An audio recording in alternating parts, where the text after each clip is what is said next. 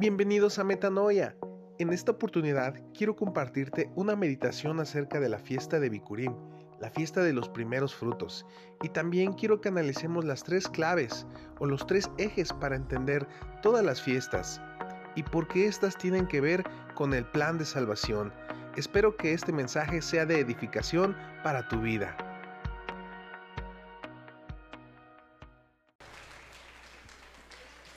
Amén. ¿Cómo están iglesia? Dios les bendiga. Les saluda, eh, más bien le regalo un saludo, una sonrisa a la persona que tiene a su lado o atrás, por favor. Si puede usted voltear, regalarle una sonrisa a dos o tres personas y decirle qué bueno que estás aquí en casa de Dios.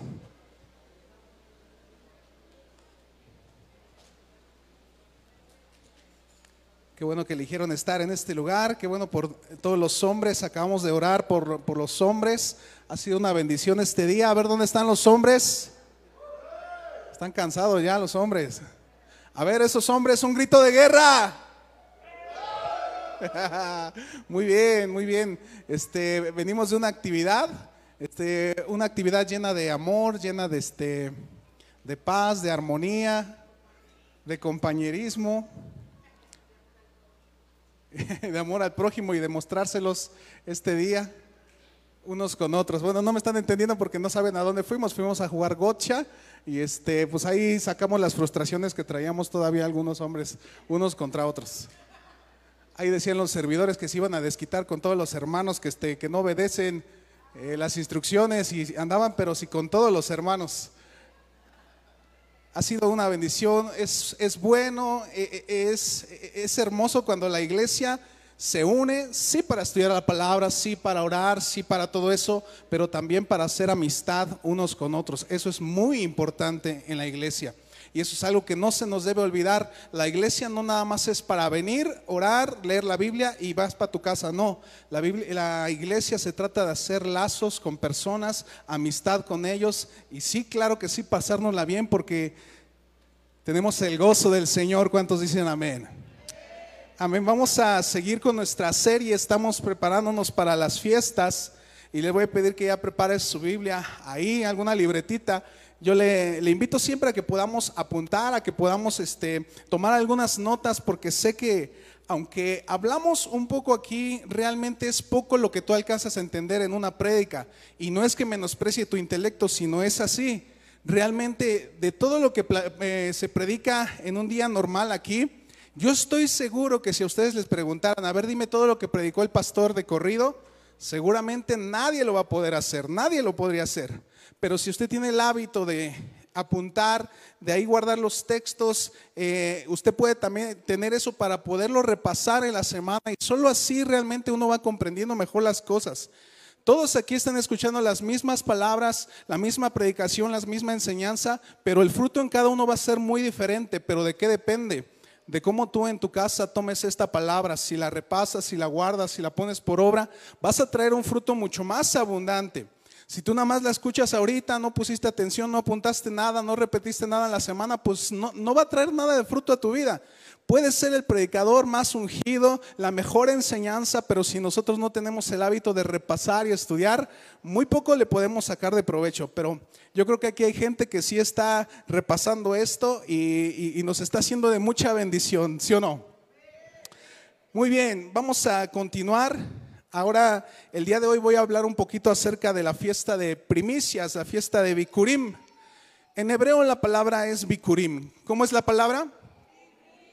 A ver otra vez. En hebreo la palabra para primicias es Bikurim. ¿Cuál es la palabra en hebreo? Muy bien, esa es la palabra en hebreo que significa primicias.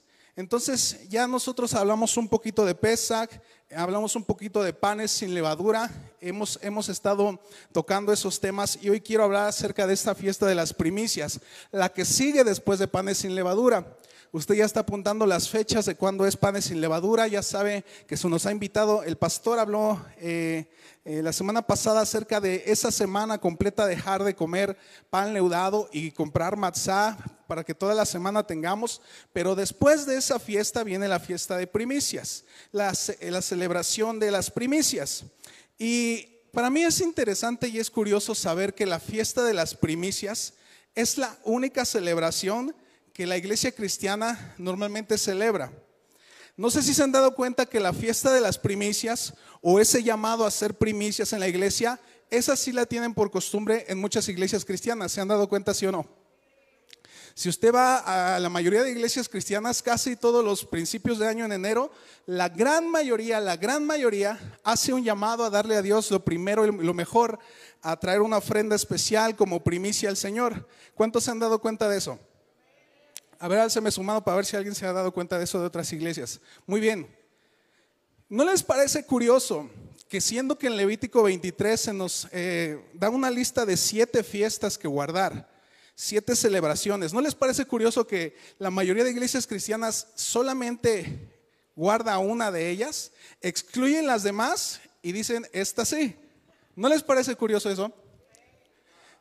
Pasa eso, miren, en todas las iglesias seguramente dirán, no, no hay que guardar la Pascua, eso es para los judíos. No, no hay que guardar panes sin levadura, eso es para los judíos. Pero por alguna curiosa razón que no me acabo de, de explicar, la fiesta de primicias, esa sí no dicen que es para los judíos. ¿Qué cosas tan extrañas pasan en la iglesia del Señor? ¿A poco no? Pero yo creo que en casa de Dios, y no es porque aquí seamos mejor que nadie, sino creo que estamos entendiendo un poquito más la palabra y entendemos que si el Señor deja una lista de fiestas, nosotros no somos quienes para decir cuáles sí y cuáles no. Amén. Hay una lista que nosotros hemos estado repasando en Levítico capítulo ¿qué? 23. Hay una gran lista detallada de fiestas, de fechas, de lo que hay que hacer, pero da la casualidad de que la iglesia tiene la extraña costumbre de agarrar solo las cosas que le convienen. ¿Cuántos de nosotros hemos escuchado el dicho de que, o más bien cuando una persona dice, ay, no es que sí, la gente agarra nada más lo que le conviene de la palabra de Dios? Lo hemos escuchado, lo hemos dicho, ¿no? A lo mejor, agarra lo que nada más agarran lo que les conviene. Pues sí, resulta que desgraciadamente muchos pastores, una gran mayoría, solo agarran los que les conviene o lo que ellos hasta han alcanzado a entender. Y echan de fuera Pascua, eh, Día de las Trompetas, Yom Kippur, todo eso lo echan de fuera y dicen eso ya no. Pero la fiesta de las primicias, como conviene, esa sí la guardan. Y nosotros estamos entendiendo, creo que poco a poco en casa de Dios, que no nada más debemos agarrar lo que nos conviene o lo que le conviene al liderazgo, sino debemos agarrar toda la palabra de Dios, porque toda viene de Él, no nada más una parte. Y yo quiero leer lo que dice Hechos 20, 27. Si lo van a poner en las pantallas o usted lo puede apuntar ahí. Quiero, quiero dejarle esta cita que es importante para casa de Dios. Queremos que vamos en un descubrir cada día más las riquezas de la palabra de Dios y una, una base muy hermosa es este texto que dice así, en Hechos 20, 27, porque no he rehuido anunciados una parte del consejo de Dios. ¿Dice así? No he rehuido anunciaros todo el consejo de Dios. En casa de Dios estamos tratando y trabajando para enseñar a todos ustedes, ahí en el discipulado, aquí en la iglesia, todo el consejo de la palabra de Dios, no nada más una parte. Y yo te hablo de este texto porque considero que tiene mucho que ver con las fiestas y lo que te acabo de decir. Las fiestas son un, una, es algo completo. Eh, eh, son cosas que nos hablan acerca del plan de salvación y que debemos seguir nosotros meditando en ellas año con año. Y lo hacemos porque queremos que tengas un panorama completo y no rehusamos enseñarte acerca del todo el panorama. Nosotros queremos una iglesia que te enseñe todo lo que dice eh, eh, la palabra de Dios, porque yo también creo que es verdad la cita que dice que toda palabra es inspirada por Dios y útil para instruir, para corregir, para redarguir, para todo eso es útil la palabra de Dios. Yo estoy consciente y, quiero comentarles esto. Sobre ese texto de que toda la palabra es inspirada por Dios, esa palabra se le fue dicha a Timoteo. Yo creo que ustedes saben ah, acerca de ese texto, alguna vez lo han escuchado. Esa palabra de que toda escritura es inspirada por Dios fue dicha a Timoteo. Pero pasa algo curioso con Timoteo. Timoteo no tenía en el tiempo que él vivía. Timoteo era un pastor, eh, eh, fue discípulo de Pablo, pero Timoteo toda su juventud, desde que era niño, no tuvo un Nuevo Testamento. No sé si ustedes sabían eso o habían caído en cuenta de eso. Timoteo jamás leyó Mateo, jamás leyó Marcos, jamás leyó los Hechos, jamás leyó ninguno de los Evangelios, jamás leyó el Apocalipsis. Timoteo nunca leyó todo eso. Cuando Pablo le dice a Timoteo que toda escritura es inspirada por Dios, ¿saben a qué escritura se refiere que Timoteo había leído desde que era niño? La Torah, la ley, los profetas, los escritos. Y es de eso que dice toda escritura es inspirada por Dios. Y es por eso que nosotros abrimos nuestra Biblia en Levítico 23 y creemos y tenemos la convicción de que eso es inspirado por Dios y es útil. Nosotros no queremos ser de los que dicen, eso ya no hay que hacerlo. No, yo creo que es útil porque la palabra de Dios es viva y es eficaz. Entonces, no rehusamos decirte todo el consejo de la, de la palabra de Dios. Y así como eh, se escribe en ese texto, así es como lo queremos hacer nosotros. Y queremos recordar cada celebración de Levítico 23. Y ahora les voy a invitar a que vayan a Levítico 23 y lo tengan por ahí tantito. Vamos a Levítico 23. Cada una de las celebraciones que están enumeradas ahí en Levítico 23 son muy ricas en simbolismos, en cosas que nosotros podemos aprender de ellas y son muy vastas en lo que podemos desprender de ellas.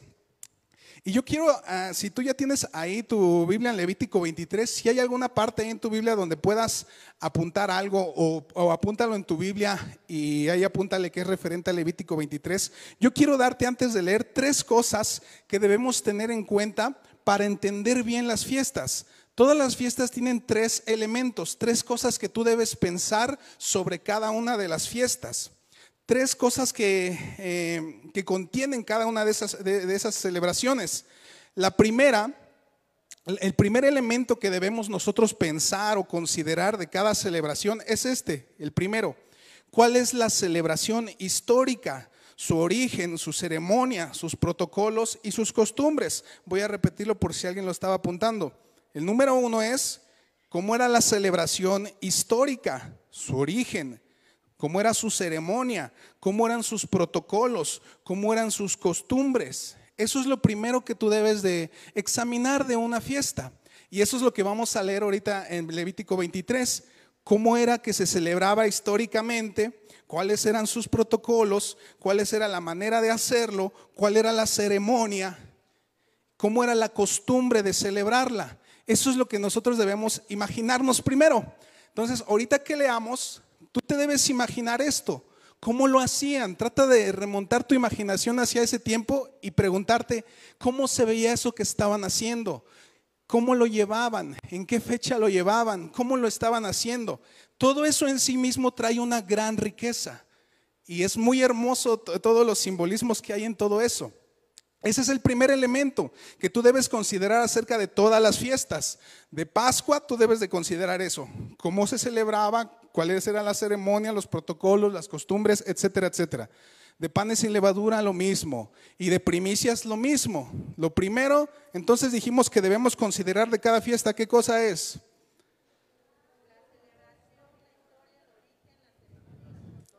Celebración histórica, origen, ceremonia, protocolos y costumbres. Todo eso va en un punto, el primer punto.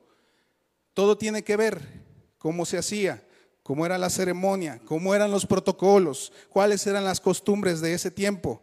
Eso es lo primero. Número dos, que tú tienes que eh, examinar de todas las fiestas, todas y cada una de ellas. Número dos, ¿cuál es el cumplimiento profético en Cristo Jesús? ¿Cuál es el cumplimiento profético en Cristo Jesús? ¿Ya lo apuntamos? Ahora sí están todos silenciosos, están apuntando. ¿Ya lo apuntamos? Muy bien. Y de eso también vamos a tocar. Todas las fiestas tienen un cumplimiento profético en Cristo Jesús. Cuando hablamos de Pascua, ya lo entendemos muy bien. ¿Cuál es el cumplimiento profético en Cristo Jesús? Cuando hablamos de panes sin levadura, ya lo estamos entendiendo mejor. ¿Cuál es el cumplimiento en Cristo Jesús? ¿Cómo es que Él lo cumplió? ¿Cómo es que Él desechó la levadura, quitó el pecado, etcétera, etcétera?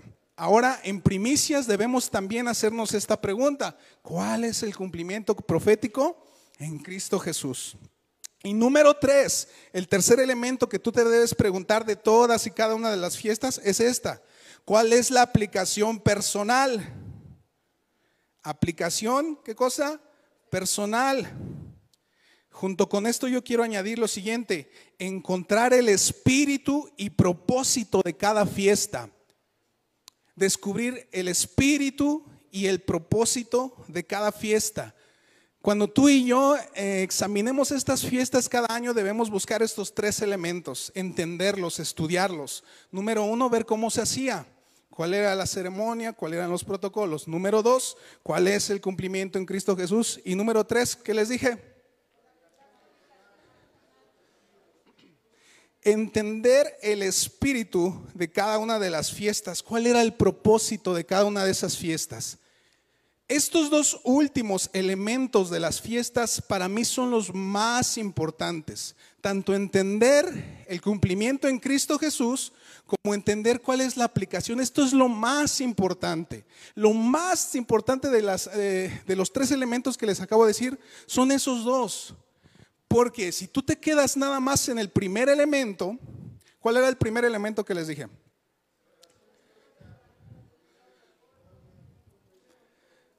Muy bien, si ustedes se quedan nada más ahí, si nos quedamos nada más ahí, nosotros vamos a estar únicamente viendo lo que es la sombra. Únicamente vamos a estar viendo lo que era la letra. No estamos entendiendo el espíritu. Si tú te quedas nada más en las celebraciones tal cual eran, los, las fechas, eh, todo lo que se tenía que hacer, la ceremonia, si tú te quedas ahí, vas a quedarte en la letra. Nosotros no estamos llamados nada más a guardar la letra necesitamos nosotros encontrar el espíritu de cada una de las fiestas. El Señor dijo que un día iban a venir adoradores que adorarían en espíritu y en verdad. Porque hubo una generación que no entendía la ley de Dios, que la guardaban, pero no entendían el espíritu de ella. En la clase de allá arriba hemos estado estudiando un poquito acerca de eso, de cómo buscar el espíritu de cada uno de los mandamientos. Los mandamientos no son nada más para obedecerlos al pie de la letra, sin entender cuál era eh, la razón de todos ellos. Y yo quiero que vayamos, este, eh, nada más apunten este texto, 2 de Corintios 3 del 14 al 18. Si lo pueden poner en la pantalla, lo voy a leer para ustedes, ustedes quédense ahí en su cita, ahorita vamos a leer ahí Levítico 23, pero apunten este texto, 2 de Corintios 3, 14 al 18. Iba a decir que aplaudiéramos a los que nos están viendo, pero no están transmitiendo hoy, ¿verdad? ¿Sí? Ah, muy bien. No veo la cámara, pero saludos a todos los que nos están viendo. Entonces, eh, voy a leer 2 Corintios 3, 14 al 18. No se olvide que estoy diciendo que debemos entender el espíritu de cada una de las fiestas y no quedarnos en la letra nada más. Voy a leer lo que dice aquí.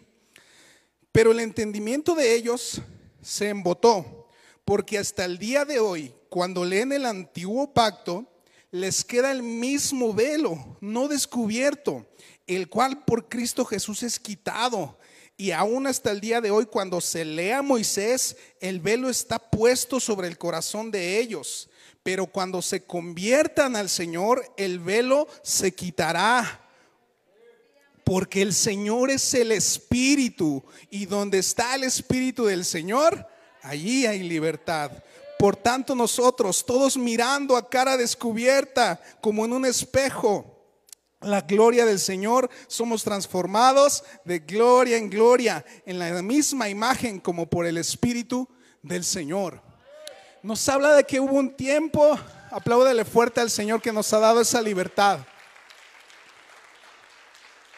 Hubo un tiempo en que ellos veían, leían, pero no entendían. Y mientras estuvo Jesús aquí mismo caminando, no entendieron todo lo que él estaba cumpliendo en las fiestas. Y pasaron años después y la gente no entendía porque el Espíritu Santo todavía no les había revelado de qué se trataba. Y guardaban las fiestas, y guardaban celebraciones, y hacían rituales, y hacían cosas que decían los mandamientos, pero no entendían.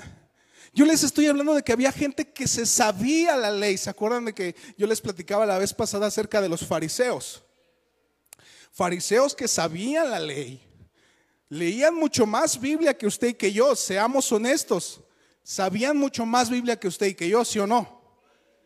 Estudiaban, oraban, hacían discípulos, predicaban, ayunaban, hacían todo. Diezmaban, eran fieles con su diezmo los fariseos. Hacían todo eso, pero no entendían el Espíritu. Y ese fue el problema, porque ellos hacían las cosas sin entender el Espíritu y sin que ellos pudieran comprender todo lo que Jesús estaba ahora haciendo que traía cumplimiento a cada una de las cosas que Él dejó en su palabra desde tiempo atrás.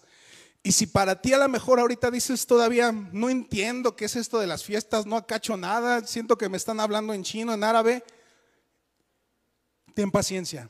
El Espíritu Santo te va a ayudar a comprender todo esto. El Espíritu Santo te lo va a hacer entender, pídeselo. Pídeselo. Yo sé que aquí hay gente que ya lo entiende, pero hay otros que dicen, no, no entiendo nada, no sé qué me están hablando. Que me dicen que Bicurín, que Pesagui, que no sé cuál. Están hablando lenguas, no entiendo. Vamos poco a poco, el Espíritu Santo está en ti. Y si tú te dispones, vas a comprender esto. Y el día en que uno lo entiende, Dice, wow, ¿cómo no había entendido esto antes? Gracias Dios porque me estás revelando. Ahora sí tu palabra la puedo entender.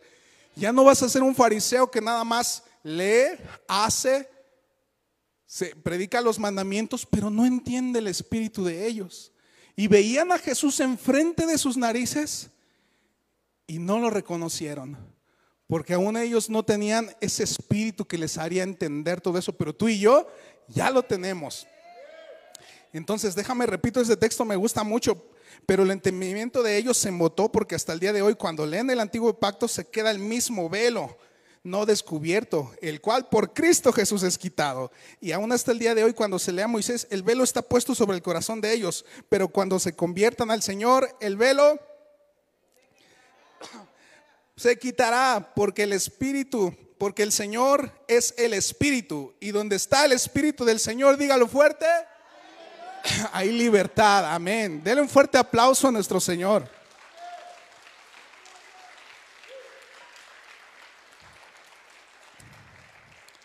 Ahora sí, entendiendo que ese velo se nos fue quitado, ahora vamos a ver lo que dice Levítico 23. Y vamos a ver lo primero. Recuérdense que el primer elemento que le dije es ver la celebración histórica, los protocolos, la ceremonia, el ritual, etc. Y vamos a leer ahí en el Levítico 23, desde el verso 6. Voy a leer, dice, y a los 15 días de este mes es la fiesta solemne de los panes sin levadura, es lo que vamos a celebrar las próximas semanas. A Jehová, siete días comeréis panes sin levadura, el primer día tendréis santa convocación, ningún trabajo de siervos haréis y ofreceréis a Jehová siete días ofrenda encendida. El séptimo día será santa convocación, ningún trabajo de siervo haréis. Ahí concluye Pesaj y panes sin levadura. Ahora dice, y habló Jehová a Moisés diciendo, habla a los hijos de Israel y diles, cuando hayáis entrado en la tierra que yo os doy y seguéis su mies, traeréis al sacerdote una gavilla por primicia de los primeros frutos de vuestra siega. Y el sacerdote me será la gavilla delante de Jehová para que seáis aceptos.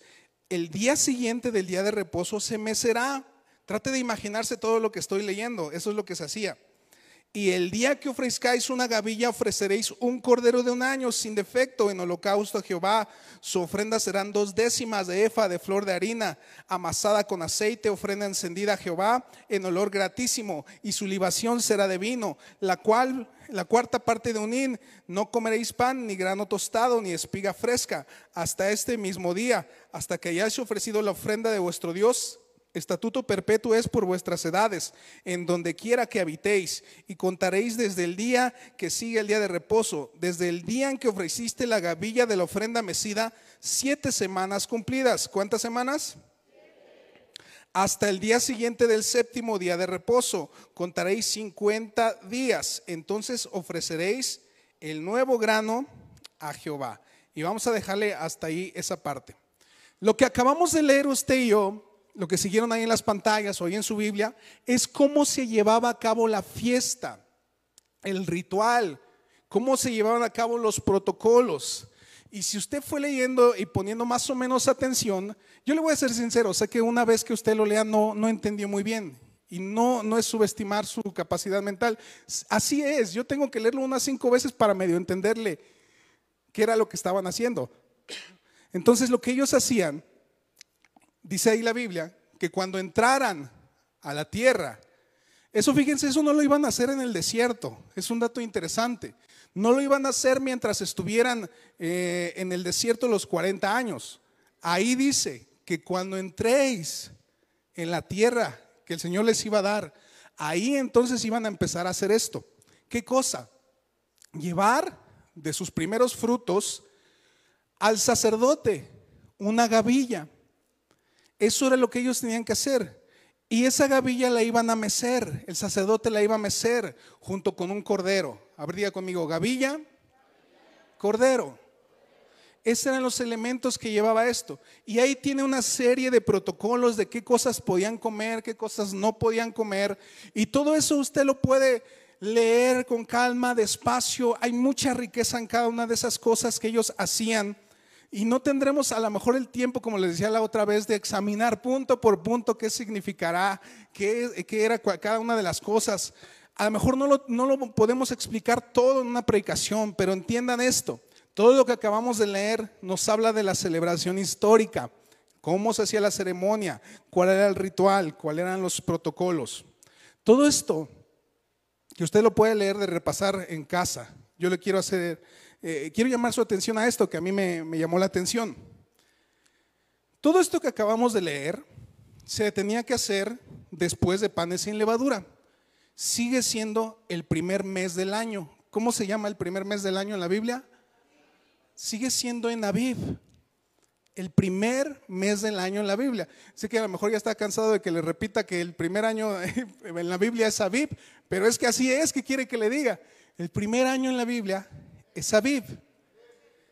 El primer mes, perdón, perdón, el primer mes.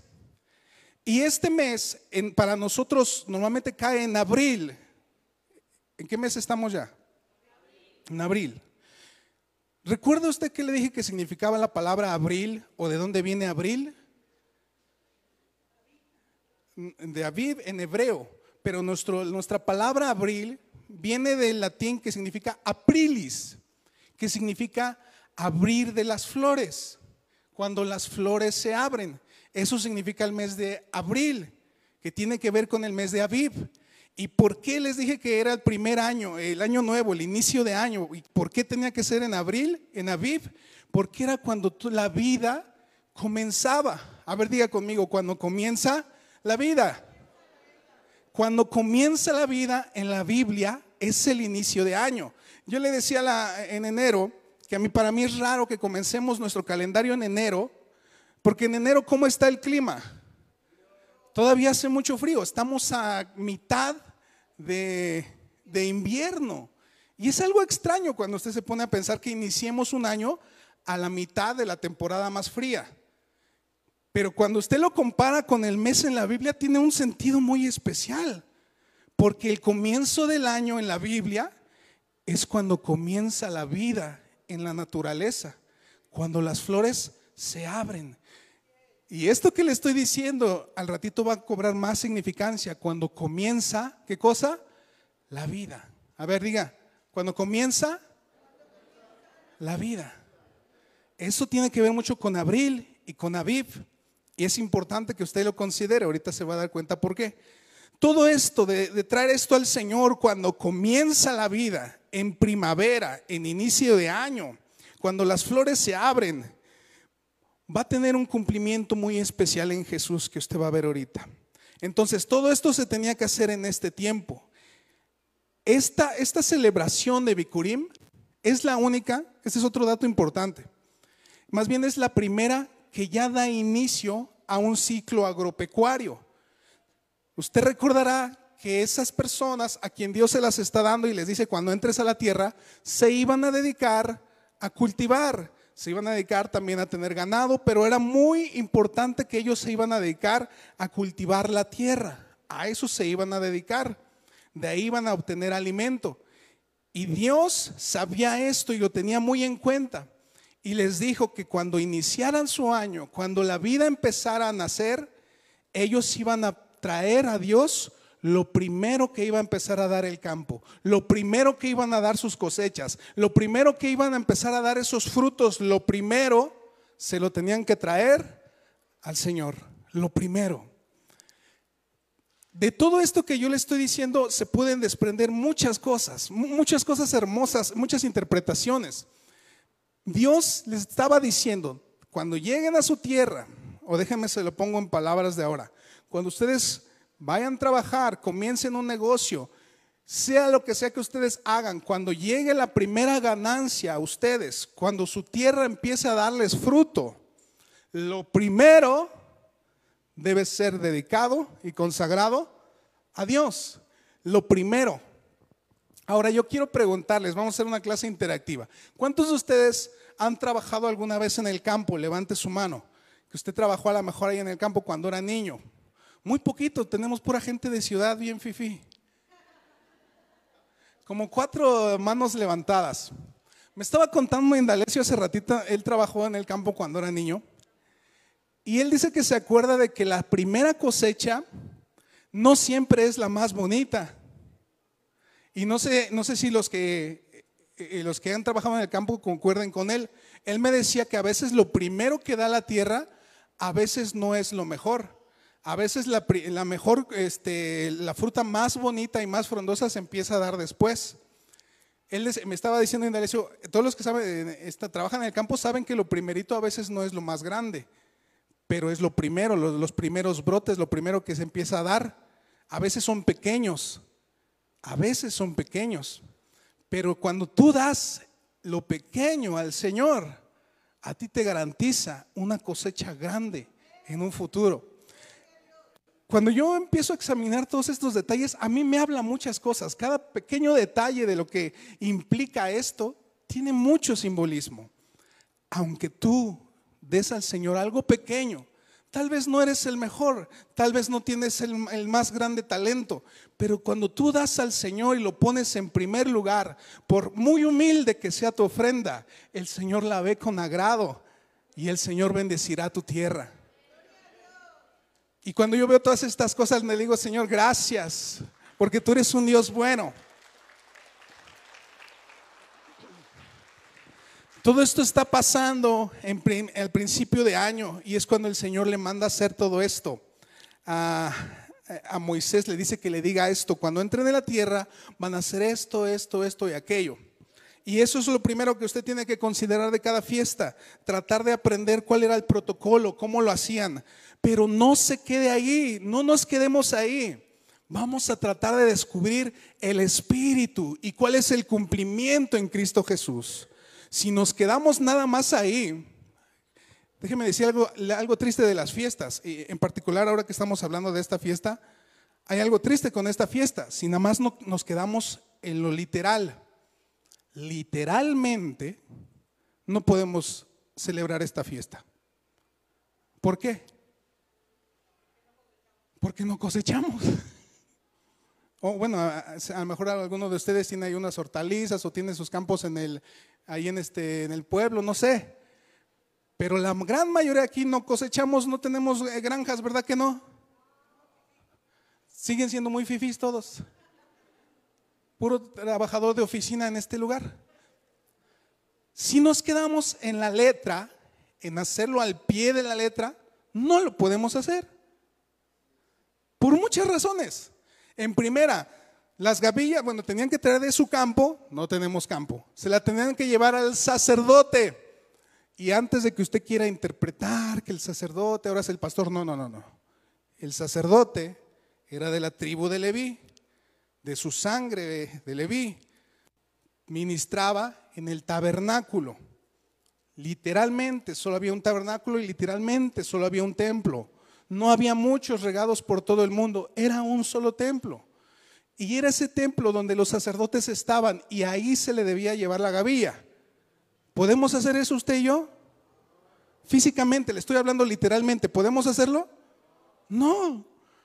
Ni tenemos campo, ni, ni hay templo, ni hay sacerdocio ahorita funcionando no lo hay. Pero lo bueno es que no se trata de quedarnos en la letra. Se trata de encontrar cuál es el cumplimiento en Cristo Jesús y se trata de encontrar cuál es la aplicación personal. Eso es lo importante. Porque si nos quedamos en la letra, no se puede hacer y aunque lo pudiéramos hacer, a lo mejor lo haríamos como lo hacía el pueblo de ese tiempo, los fariseos y toda la gente religiosa lo hacen, pero hay un velo que no les deja ver de qué se trata. Y nosotros estamos quitando ese velo. Ahora vamos a ver cuál es el cumplimiento en Cristo Jesús.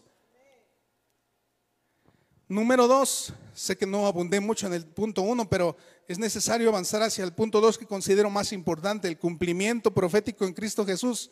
Primicias nos habla de la resurrección de Jesús, como primicia de la resurrección. Aunque antes de él hubo otras resurrecciones, como por ejemplo el mismo Jesús resucitó a Lázaro. ¿Se acuerdan esa historia cuando Jesús resucita a Lázaro? Pero esa no era una no era la primicia de las resurrecciones, Lázaro no lo era. Era Jesús. Por una sencilla razón que acaba de decir la pastora. ¿Quién fue el primero en resucitar en la Biblia? Lázaro. A ver, a, ver, vamos a hacer esa pequeña actividad. ¿Quién es el primero en resucitar en la Biblia? Dígaselo a la persona que tiene a su lado.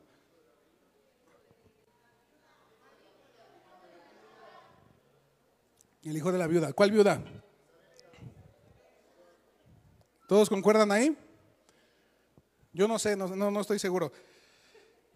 Creo que fue el primero ese que Eliseo lo hace, pero a mí también estaba hablando hace ratito con Indalecio y nos estábamos acordando de una resurrección muy peculiar que también hubo en el Antiguo Testamento. El Testamento. Después de Eliseo, ahora su discípulo Eliseo resucita a alguien. No sé si usted ha leído esa historia, déjeme leérsela a usted su discípulo Eliseo resucita a alguien, pero lo resucita de una manera muy peculiar. No sé cuántos de ustedes les gustaría tener esa unción. Voy a leer en Segunda de Reyes 13, 20 al 21. Y empieza diciendo así, fíjense. Este milagro es eh, a través de Eliseo. Pero empieza diciendo el texto así. Y murió Eliseo. Y lo sepultaron entrando el año vinieron bandas armadas de moabitas a la tierra y aconteció, aconteció que al sepultar a un hombre, súbitamente vieron, vieron una banda armada y arrojaron el cadáver en el sepulcro de Eliseo. Cuando llegó a tocar el muerto los huesos de Eliseo, revivió y se levantó sobre sus pies. ¿Se imaginó esa historia lo que pasó? El profeta ya estaba muerto, el profeta ya murió, ya lo habían sepultado. Y pasa ahí que llega una banda y dice, y empezaron a, y hubo un muerto, y avientan ese muerto a donde estaba Eliseo. Qué milagro tan extraño. Imagínense, lanzan al muerto ahí junto a Eliseo y cuando toca a Eliseo, se levanta. Y como ese milagro, el, milagro que hablábamos ahorita acerca del hijo de la viuda, Lázaro resucitando cuando Jesús lo llama fuera, Lázaro, y sale el Lázaro con todas sus ataduras. De todas esas, de, todas esas este, historias de resurrección, cada una se puede hacer muchas predicaciones de cada una. Pero lo que yo quiero llamar su atención este día es esto. De esas resurrecciones, ninguna fue una resurrección perfecta. ¿En qué sentido? Que volvieron a qué? A morir. Todos los que resucitaron antes volvieron a morir.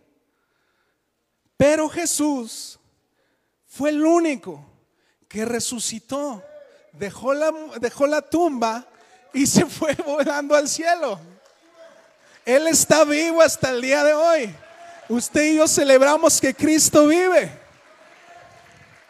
Y Él fue esa primicia, el primero que resucitó con una resurrección perfecta. Y encontré también otras muertes extrañas, resurrecciones extrañas. Déjenme leer lo que dice Mateo 27 del 50 al 53. Esto está en el contexto de que Jesús ya está en la cruz, ya está a punto de entregar el Espíritu. Y Mateo 27, 50 dice esto. Mas Jesús habiendo, habiendo otra vez clamado a gran voz, entregó el Espíritu.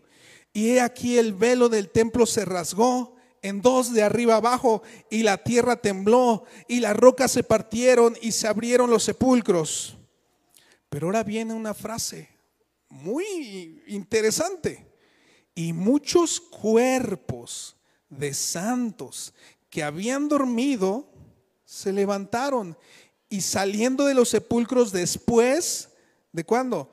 De la resurrección de Él, vinieron a la santa ciudad y aparecieron a muchos. Cuando Jesús resucita, no, ese poder que lo levantó, yo me lo imagino así. No le voy a decir que el Señor me lo reveló en un sueño, así me lo imagino yo. El poder que levantó a Jesús de los muertos fue tanto que incluso alcanzó para levantar a otros muertos. Ese poder de Dios que levantó a Jesús, esa unción que cayó en ese lugar, ese poder de, Dios de levantar a Jesús, fue capaz de expanderse y de levantar a otros de la muerte. Sin embargo, el único y el primero que resucitó de una manera perfecta fue Jesús. Ese día también para mí es la evidencia de que la palabra de las primicias se cumple en Jesús. Porque las primicias, el primer fruto, ¿Se acuerda que yo le dije hace ratito? ¿Cuándo se está llevando a cabo la celebración de Bikurim? En abril. ¿Qué significa abril? Cuando comienza la vida. Y Jesús nos habla de que Él resucitó ahora con una vida diferente, nueva, un cuerpo glorificado, una vida nueva. ¿Va usted dándose cuenta cómo la Biblia empieza a tener esos cumplimientos y empieza a hacer clic, clic todo lo que es las fiestas en Jesús. Déjeme leer lo que dice ahí Romanos 6 del 4 al 6.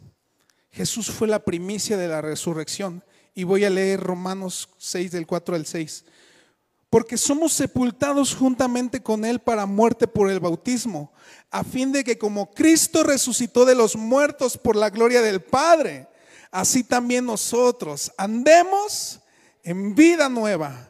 Porque si fuimos plantados juntamente con Él en la semejanza de su muerte, así también lo seremos en la resurrección. Sabiendo esto, que nuestro viejo hombre fue crucificado juntamente con Él para que el cuerpo del pecado sea destruido, al fin de que no sirvamos más al pecado.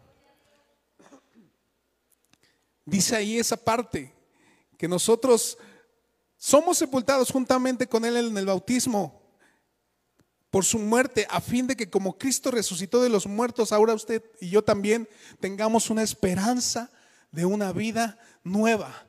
Una vida nueva que comienza aquí cuando le recibimos, pero que tiene esperanza para la eternidad. Usted y yo tenemos una esperanza de que la vida no se acaba aquí.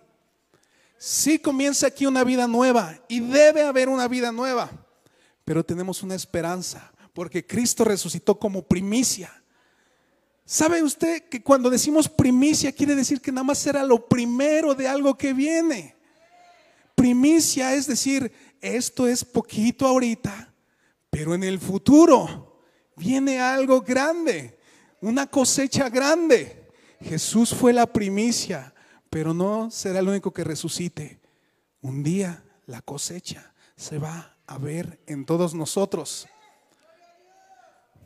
Y cuando lleguemos, déjeme decirle esto antes de que aplauda, cuando lleguemos a Pentecostés, ahora usted se va a dar cuenta del cumplimiento de esa cosecha. Porque tiene todo que ver Bicurim con Pentecostés. Bicurim empieza una primicia, pero en Pentecostés celebra la cosecha. Y eso todo, todo lo vamos a ir viendo un poco más aquí. Pero yo le invito de verdad que usted se empape de esto. Porque mientras más estudiamos esto, más nos damos cuenta que es difícil tratar de enseñarlo todo en una prédica. No se puede. El cerebro no da para tanto. Pero es riquísimo entender todo esto que es el plan de salvación. Todo tiene que ver con Jesús y todo tiene que ver con eso que va a pasar en nosotros. Fíjese, en Pascua el Señor nos sacó de Egipto. En panes sin levadura nos empieza a limpiar del pecado. En primicias empezamos a dar los primeros frutos. En Pentecostés el Espíritu Santo nos llena. Apláudele fuerte porque esto es la obra de Cristo en ti y en mí que Él planeó desde el Antiguo Testamento. Ya no lo venía anunciando, ya venía poniendo la sombra, ya venía dando todo esto, pero ahora lo estamos comprendiendo cada día mejor.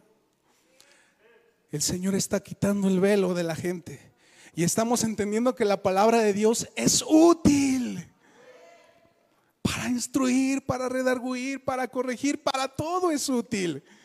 Y vemos el Antiguo Testamento, Levítico 23, y vemos que ahora todo es útil. Tiene tanto significado, tiene tanto que ver con Cristo Jesús, tiene tanto que hablar a nuestras vidas. Son tantas cosas que nosotros aprendemos en, en, las fiestas. Nosotros tenemos una esperanza de vida en Cristo Jesús. La, la vida no se acaba aquí, la vida continúa. Pero yo les voy a decir esto, número tres, y voy a terminar con eso. Voy a hablar un poquito acerca del tercer elemento. Hablamos del primer elemento, hablamos de ahora del cumplimiento de Cristo Jesús, que es el segundo, y vamos a hablar del tercero. ¿Cuál es la aplicación personal? ¿Cómo ahora esto va a bendecir nuestra vida, tu vida, mi vida? ¿Qué vamos a sacar de esto? Aparte de todo lo bueno que ya estamos sacando, ¿qué más podemos entender de esto? Cuando nosotros damos acerca, hablamos acerca de la interpretación de las fiestas, yo pienso que a lo mejor puede haber en alguno de ustedes el siguiente pensamiento. Yo eh, eh, creo que tengo esta inquietud y quiero decírselos. A veces puede haber algunos de ustedes que diga, Oye, pero entonces, ¿qué significan las fiestas? Porque unos me dicen que significa esto, el pastor dijo que lo enfocó de esta manera, Dani dijo esto, la pastora dijo el otro, cada uno dice una cosa a lo mejor diferente. Y yo te voy a decir algo, las fiestas son tan abundantes que podríamos hablar de ellas 50 predicaciones diferentes de la misma fiesta, todas van a ser correctas, todas van a ser aplicables a nuestras vidas, todo va a ser de bendición porque las fiestas de Dios son riquísimas, riquísimas.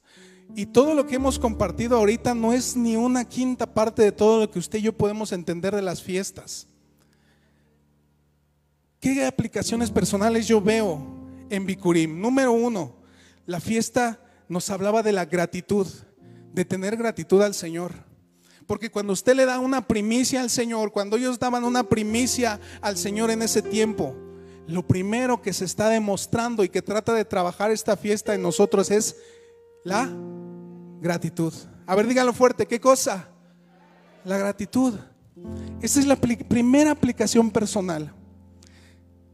Cuando nosotros vemos acerca de cómo ellos entregaban sus cosechas a Dios, cómo lo traían al sacerdote, lo primero que el Señor trata de trabajar en nosotros es esto, que tengamos gratitud por la provisión que Dios nos da año con año, semana con semana, mes con mes. El Señor a ti y a mí nos, nos ha sostenido, nos ha dado comida, ropa, hogar, familia. Nos ha dado un montón de bendiciones que para cada uno de ustedes han sido diferentes, pero todo ha venido de Él. Y lo que trata de trabajar primicias en nosotros es esto primero, gratitud. Gratitud al Señor. Piensa un momento, ¿has tenido trabajo este año? A lo mejor ha escaseado en algunas semanas, lo sé, pero el Señor ha suplido. Debe haber en nosotros gratitud. Todos nosotros a lo mejor pasamos enfermedad estos últimos años, pero estamos todos aquí, Dios nos ha guardado. Debemos de traer gratitud. A lo mejor tú estás a tu lado con tu familia, a lo mejor no está completa tu familia, pero tienes a tu hijo, tu hermano, tu mamá, no sé con quién vengas. O a lo mejor simplemente está tu hermano, tu amigo con el que vienes a la iglesia. Dile al Señor, gracias porque tengo una familia en Cristo. No estoy solo soy parte de una iglesia, soy parte de la iglesia de Cristo. Debemos de traer a Dios, ¿qué cosa? Gratitud. Porque cuando uno se olvida de darle gracias a Dios es cuando el corazón se hace duro. Es cuando empezamos a olvidar lo que Dios hizo. Nos hacemos ingratos. Y es ahí cuando, eh, cuando nosotros estamos lejos de entender el corazón de Dios. Bicurín trata de trabajar en nosotros, número uno, la gratitud. Número dos, lo que Primicias trata de trabajar en nosotros es la consagración y la fidelidad a Dios con el fruto de nuestro trabajo. Si tú te quedabas en la letra nada más de traer tu cosecha, dirás, pues yo no, yo no, yo no siembro nada, pero todos trabajamos y el Señor nos suple de alguna u otra manera. Cuando tú traes tu primicia, a Dios y consagras esa primicia a Dios, tú te estás consagrando también tu vida a Él. Porque le estás diciendo, Señor, yo sé que trabajo en lo secular, yo sé que trabajo allá, Señor, pero para mí, cuando traigo la primicia, significa que lo primero en mi vida no es el trabajo. Lo primero en mi vida no es comprarme la casa, lo primero en mi vida no es comprarme más cosas, celulares, zapatos, tenis, no es lo primero en mi vida, lo primero es el reino de Dios. De eso nos habla primicias. Cada año que tú y yo las celebremos, eso es lo que Dios vuelve a recordarnos, consagrar el fruto de nuestro trabajo hacia Él. Número tres, que yo creo que primicias habla nuestra vida, es poner a Dios en primer lugar. Antes que cualquier otra cosa donde tú quieras invertir tu vida, poner a Dios en el primer lugar porque de eso se trata primicias. Lo primero es Dios.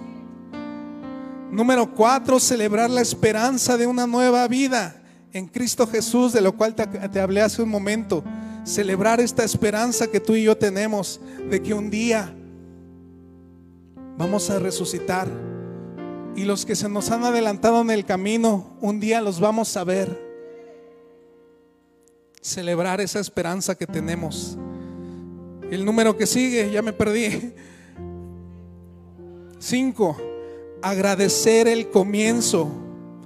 Aunque sea un pequeño comienzo, el futuro traerá algo grande de parte de Dios. Celebrar esos pequeños comienzos. Celebrar esas cosas pequeñas que estás empezando a dar en tu vida. Yo no sé cómo fue tu vida antes de conocer al Señor pero celebra cuando una persona empiece a servirle. Tal vez no lo hace eh, con, tanta excelencia, tal vez no, no lo hace el mejor que los demás, pero está dando lo primero al Señor, se está consagrando. Y aunque tú veas un inicio pequeño en una persona, nunca subestimes eso, porque de los granos de mostaza es de donde Dios saca las más grandes cosechas. Aunque los inicios sean pequeños, el Señor traerá una cosecha grande a nuestras vidas. Dale un fuerte aplauso a nuestro Dios.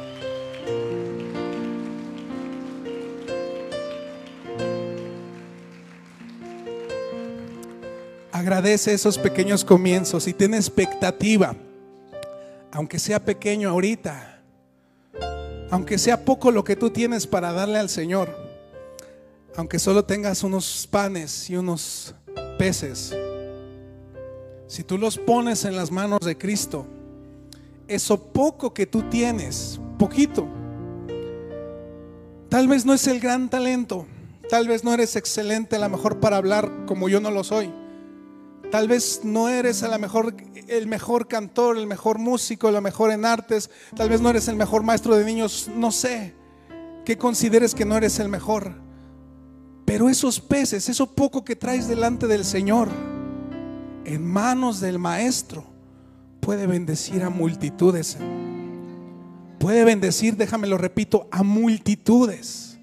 Es poco lo que traes delante del Señor, pero cuando se lo pones en sus manos, esos pocos panes, esos pocos peces, todo va a cambiar a tu alrededor. Ponlo en las manos del Señor. Y de esto nos habla primicias. Y son una de las cosas que a mí me llama la atención, pero no es todo. Yo sé que la pastora, el pastor van a estar hablando mucho más acerca de primicias. Yo solamente quiero hacer esta introducción porque son las fiestas que vienen eh, las próximas semanas. La próxima semana va a empezar pesa, panes sin levadura y después a los ocho días vamos a celebrar primicias.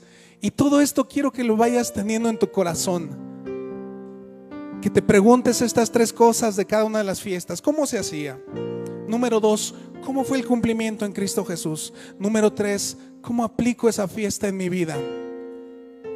Y es ahí cuando nosotros estamos viviendo en el Espíritu. Ya no estamos viviendo en la carne, en la letra. Estamos viviendo en el Espíritu.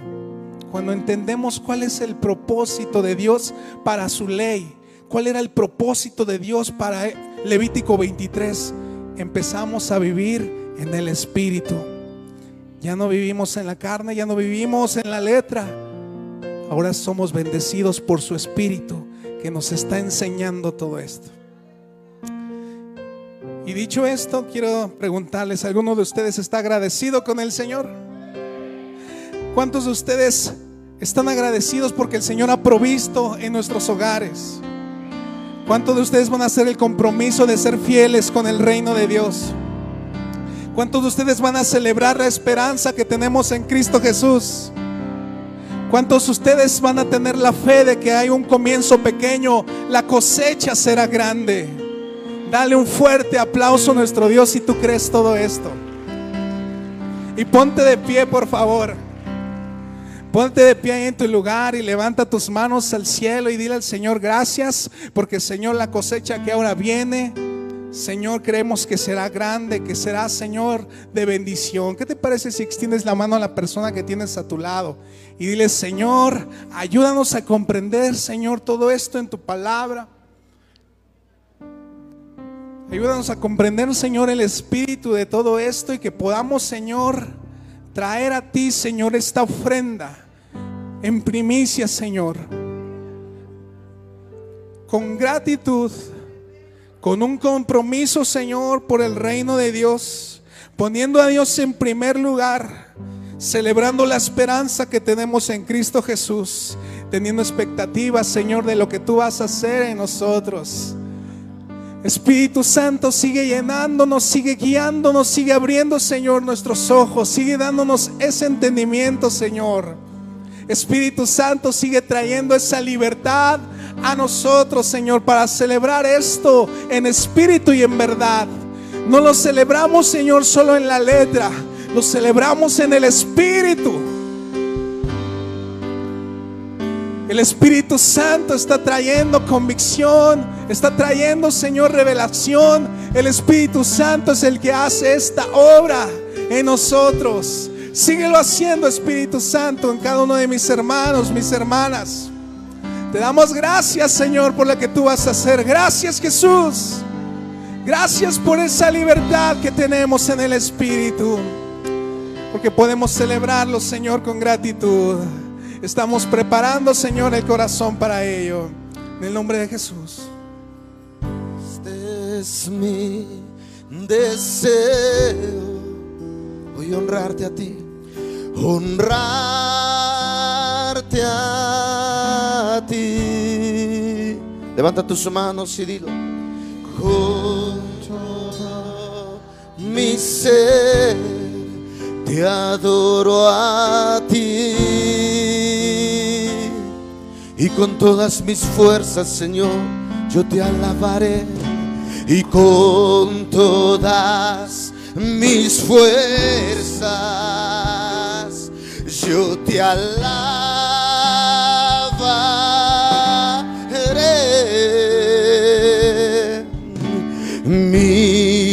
Adoración eres tú. Y declaramos, hoy te rindo mi ser delante de ti, Señor. Hoy te rindo mi ser, te doy mi corazón. Yo vivo para ti cada palpitar, mientras hay aliento en mí. Dios, haz tú. Vamos, hoy te rindo mi ser, dilo. Hoy te rindo mi ser. Yo te doy, te doy mi corazón. Yo vivo cada palpita. Mientras hay aliento en mí, Dios haz tu obra. Dios haz tu obra en mí. Levantamos nuestras manos a Él. Y una vez más declaramos, este es mi deseo.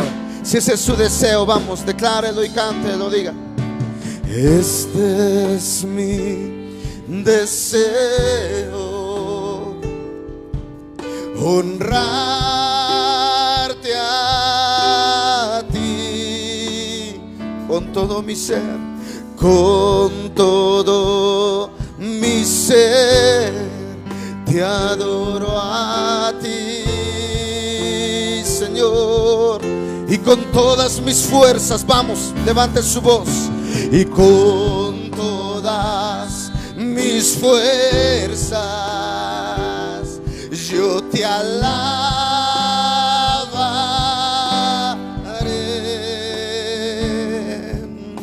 Mi adoración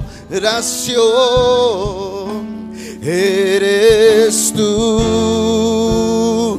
Vamos, levante su voz, levante sus manos y declárelo. Hoy te rindo mi ser.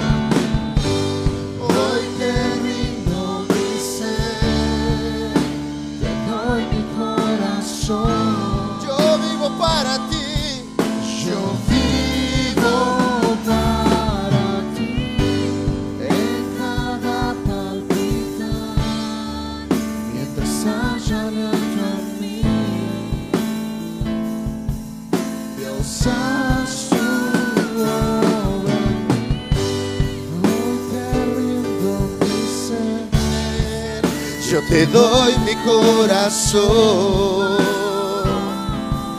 Yo vivo para ti en cada palpitar. Mientras hay aliento en mí. Vamos una vez más, declárelo, levante su voz. Hoy te rindo, hoy te rindo mi ser. Yo te doy mi corazón. Yo vivo para ti en cada palpitar. Mientras hay aliento en mí, mientras siguen tocando, vamos y siguen cantando. Dígale, Señor, yo te quiero rendir. Yo quiero, Señor, darte lo mejor. Aquí estoy, Abba, aquí estoy. Y quiero adorar, quiero exaltarte. Dios, haz tú, hoy te rindo. Eh, Yo te doy mi corazón.